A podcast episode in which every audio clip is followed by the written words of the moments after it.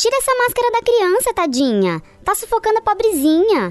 Já não basta a gente ter que usar esse negócio na cara? Escuta a ciência.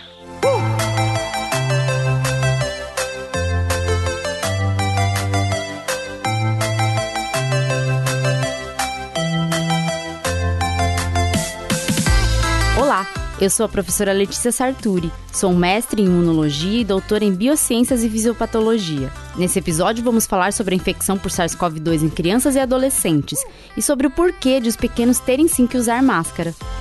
Escuta a ciência. Criança pega Covid? Criança transmite Covid? Ah, não precisa colocar máscara nas crianças, né? Como a criança vai brincar usando máscara, gente? Quando a pandemia do novo coronavírus iniciou sua expansão pelo mundo, passamos a usar máscaras como recomendação para reduzir a transmissão do vírus. Douglas, o colega, colega Vida já está em pandemia. Tá empestou o Brasil em São Paulo, no meio do mundo. Já invadiu o mundo, o colega Vida já está invadindo. Juntamente com o isolamento social, o uso de máscaras são maneiras bem eficientes de controlar a disseminação do vírus. Muitos achavam que o uso da máscara era algo desnecessário, mas já temos diversas pesquisas que mostram que as máscaras são barreiras bem eficientes contra o vírus quando são feitas de material adequado. As máscaras de algodão, por exemplo, podem reduzir em 90% as chances de você pegar Covid-19, sabia? Isso porque, usando máscara, se você tiver contato com o vírus no ar, pouca quantidade de vírus consegue passar pela máscara. Pesquisadores mostraram que quem usa máscara, se pegar Covid, tem menos chance de desenvolver a doença grave. Isso acontece devido à máscara te proteger de ter contato com uma alta carga viral. Segundo esse estudo, quanto maior a carga viral que você tem contato, maior a chance de você desenvolver a Covid na sua forma grave. Ok, mas o uso de máscara não se estende às crianças, certo? Errou! As crianças são pessoas, certo? Toda criança é gente, certo? Ou não? Sempre que você olha uma criança, há sempre uma figura oculta, que é um cachorro atrás. Então, como toda criança é gente, elas também estão suscetíveis a adquirir o vírus SARS-CoV-2. Mesmo que a prevalência da infecção seja baixa nas crianças, apenas cerca de 2% dos casos de Covid são crianças, é necessário ter um cuidado também com os pequenos. Esse menor número de casos em crianças é intrigante. Alguns cientistas acreditam que uma das explicações para isso é o fato de as crianças terem menos receptores para a entrada do vírus no epitélio nasal. Esse epitélio é o tecido de dentro do nariz, tá? Esse receptor que estou falando é a molécula conhecida como enzima conversora da angiotensina 2, a ECA2, ou se você prefere usar o inglês, a ACE2. A ECA2 é a molécula com a qual o vírus interage para conseguir entrar em nossas células. Isso quer dizer que a presença dessas moléculas é essencial para que o coronavírus consiga entrar e estabelecer uma infecção. Como alguns estudos já viram que as crianças podem expressar menos desse receptor nas células do epitélio nasal, isso poderia ser o motivo dessa menor suscetibilidade à infecção. Escuta. Essa provável menor suscetibilidade das crianças justifica o fato de alguns estudos terem mostrado que 90% das crianças são assintomáticas ou têm menor suscetibilidade que os adultos a terem sintomas graves. Ainda assim, as crianças podem pegar a infecção e podem sim desenvolver formas graves da doença. Não, fica quieto em casa, essa doença é braba e não vai bobear. Fala para a garotada, divertir em casa, logo vai passar. Lave a mão toda hora, ou passe o álcool para higienizar. Recentemente estamos vendo um aumento no número de casos de crianças e adolescentes que tiveram Covid e desenvolvem a síndrome inflamatória multissistêmica pediátrica. Os cientistas têm associado o aparecimento dessa síndrome à infecção pelo coronavírus. Vários países, incluindo o Brasil, têm apresentado casos de crianças e adolescentes que adquiriram SARS-CoV-2 e desenvolveram a síndrome. Segundo os estudos científicos, a maioria das crianças que desenvolveram essa síndrome inflamatória apresentavam comorbidades como asma, obesidade, doença cardiovascular e imunossupressão, que é uma queda acentuada na imunidade. A síndrome inflamatória multissistêmica pediátrica é caracterizada por um estado de hiperinflamação que acomete todo o organismo, gerando inflamações nos vasos sanguíneos, especialmente em artérias. É grave, exige cuidados hospitalares intensivos e é potencialmente fatal. Em Recife, uma menina de 11 anos morreu nessa semana com a síndrome depois de ter tido Covid-19. Médicos e cientistas têm observado que as crianças mais velhas apresentam uma menor suscetibilidade ao SARS-CoV-2 e provavelmente isso se deva ao constante contato com outros tipos de vírus nos ambientes escolares, já que essas são as crianças que estão em idade escolar.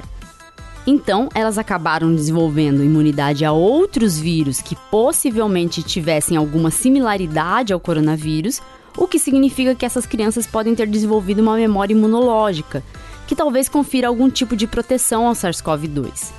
Ou seja, essas crianças já têm uma resposta imune pronta para ajudar com uma proteção parcial contra a infecção. Graças a Deus é dengue, dengue hemorrágica. Não era coronavírus, não.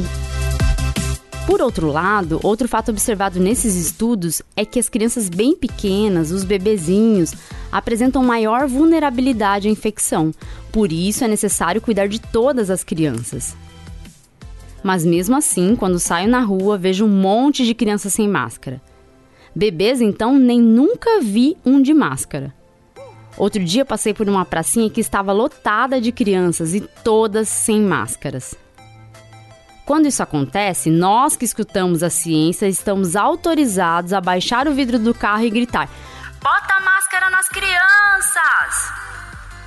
Muitos pais, mães e cuidadores de crianças acham que, por causa da pequena quantidade de casos de crianças com Covid, não é necessário ter os mesmos cuidados que nós adultos temos com as crianças. Assim, vamos vendo pelo condomínio, nos supermercados, na rua, famílias em que só os adultos usam máscara, crianças brincando no chão e por aí vai. E ainda tem a grande polêmica: querem mandar as crianças de volta à sala de aula. Ok, para que isso aconteça, as crianças vão ter que usar máscara e vão ter que fazer as crianças cumprir o isolamento social e a higiene pessoal. Mas como fazer isso? Estamos falando de crianças que gostam de brincar juntas, que vão querer tirar as máscaras na primeira oportunidade que tiverem, que dificilmente vão ter a mesma higiene com as mãos que nós adultos temos. Além disso, crianças colocam a mão na boca muito frequentemente, coçam o olho, limpam o salão com os dedinhos. Quem vai ficar em cima das crianças para impedir essa tragédia? Vai ter uma professora para cada criança? Para cuidar de cada uma? Não, a gente sabe que não vai ter. A gente também sabe que mandar as crianças para a escola é uma forma de aliviar muitos pais e mães que estão sem ter onde deixar as crianças, já que eles tiveram que voltar a trabalhar fora para a economia do país não parar. Olhe, eu não tô aguentando mais essas tarefas nesse livro mais não. Eu não vou, de, eu não, Gabriel não vai fazer mais não. Se for preciso tirar da escolinha, eu tiro. Eu tô enlouquecendo. Além disso, a gente sabe que a desigualdade social é tão grande que muitas crianças não conseguem ter acesso a aulas online. Não tem sequer um celular, um computador, quem dirá a internet para poder acompanhar as aulas. Segundo o Unicef, um terço das crianças pelo mundo não conseguem ter acesso ao ensino à distância. Isso é um fato que vai impactar muito no futuro dessas crianças. A maioria dos países não tem uma estrutura para garantir a educação às crianças em plena pandemia. Ou seja, há aqui um conflito entre proteger as crianças da pandemia mais grave que já vivemos e garantir uma formação escolar digna para todas as crianças, independente de sua classe social. Não há uma boa saída. Temos um dilema e nesse momento temos que escolher salvar a vida das crianças.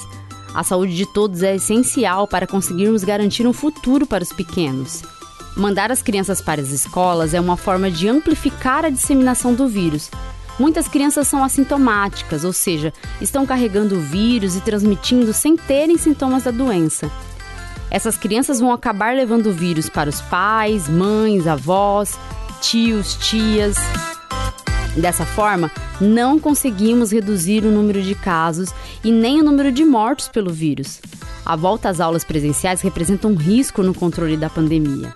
É uma atitude precipitada mandar os pequenos para as escolas. Mesmo que pareça não ter outra saída para este problema, o controle da pandemia deveria ser a prioridade. Tem um monte de gente morrendo, tem um monte de família perdendo gente querida. Se você é pai, se você é mãe ou cuida de uma criança, zele por ela. Coloque máscara nos pequenos.